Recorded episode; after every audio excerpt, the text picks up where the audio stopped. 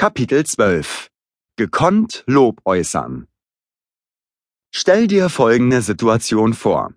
Ein Freund von dir ruft dich an und versucht dir ganz hastig und mit schwerem Atem zu erklären, dass er unbedingt deine Hilfe braucht. Er kann sich doch noch so gut daran erinnern, wie du einmal eine Präsentation gehalten hast. Er war damals so begeistert davon, weil sie strukturiert war, weil du das Thema auf den Punkt gebracht und die Leute zur Interaktion animiert hast. Er sagt, es sei eine der wenigen Präsentationen, die ihm wirklich gefallen haben. Und nun muss er selbst eine halten und er hofft sich, dass du ihm ein wenig unter die Arme greifst. Wie fühlst du dich nach so einem Anruf? Mal abgesehen davon, ob du deinem Kollegen nun helfen wirst oder nicht, geht es dir doch richtig gut, oder? So würde es mir auch gehen. Ich würde vor Freude an die Decke springen. Ich freue mich grundsätzlich über jedes liebe Wort, aber dieses Lob würde mein Herz völlig zum Schmelzen bringen. Wie sehr magst du es, wenn andere Menschen dir sagen, was sie an dir toll finden? Ich meine, kein Lob für deine neuen Schuhe. Mir geht es um echtes Lob, um wirklich nette Worte zu deiner Person, Persönlichkeit, zu dem, womit du dich beschäftigst und was du machst oder gemacht hast. Ich nehme an, dass es dir ähnlich wie mir geht. So geht es nämlich den meisten Menschen. Nun drehen wir die Situation einmal um. Wie oft hast du schon einmal anderen gesagt, was du an ihnen wirklich toll findest? Wann hast du das letzte Mal von Herzen gemeintes Lob geäußert? Deine Aufgabe.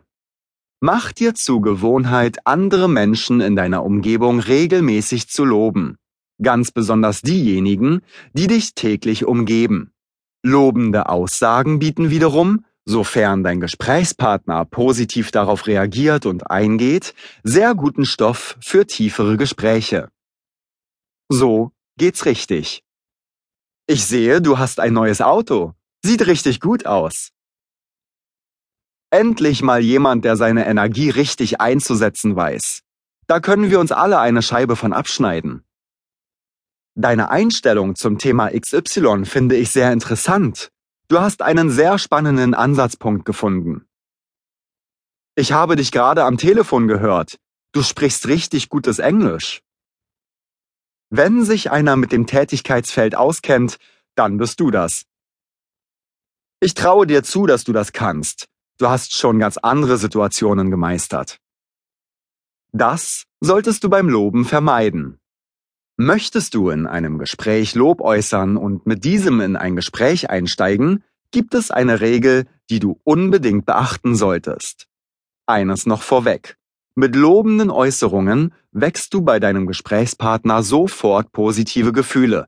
Du verschönerst seinen Tag, du gibst ihm Mut und wächst das Beste in ihm. Aber eben nicht immer.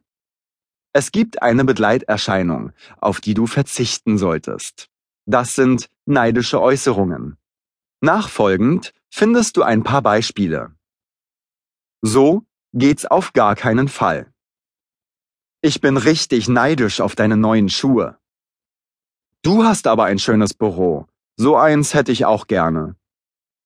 So ein Auto wie du müsste ich mir auch einmal leisten können. Da wird man ja ganz neidisch. Ich wünschte, ich hätte den gleichen Job wie du.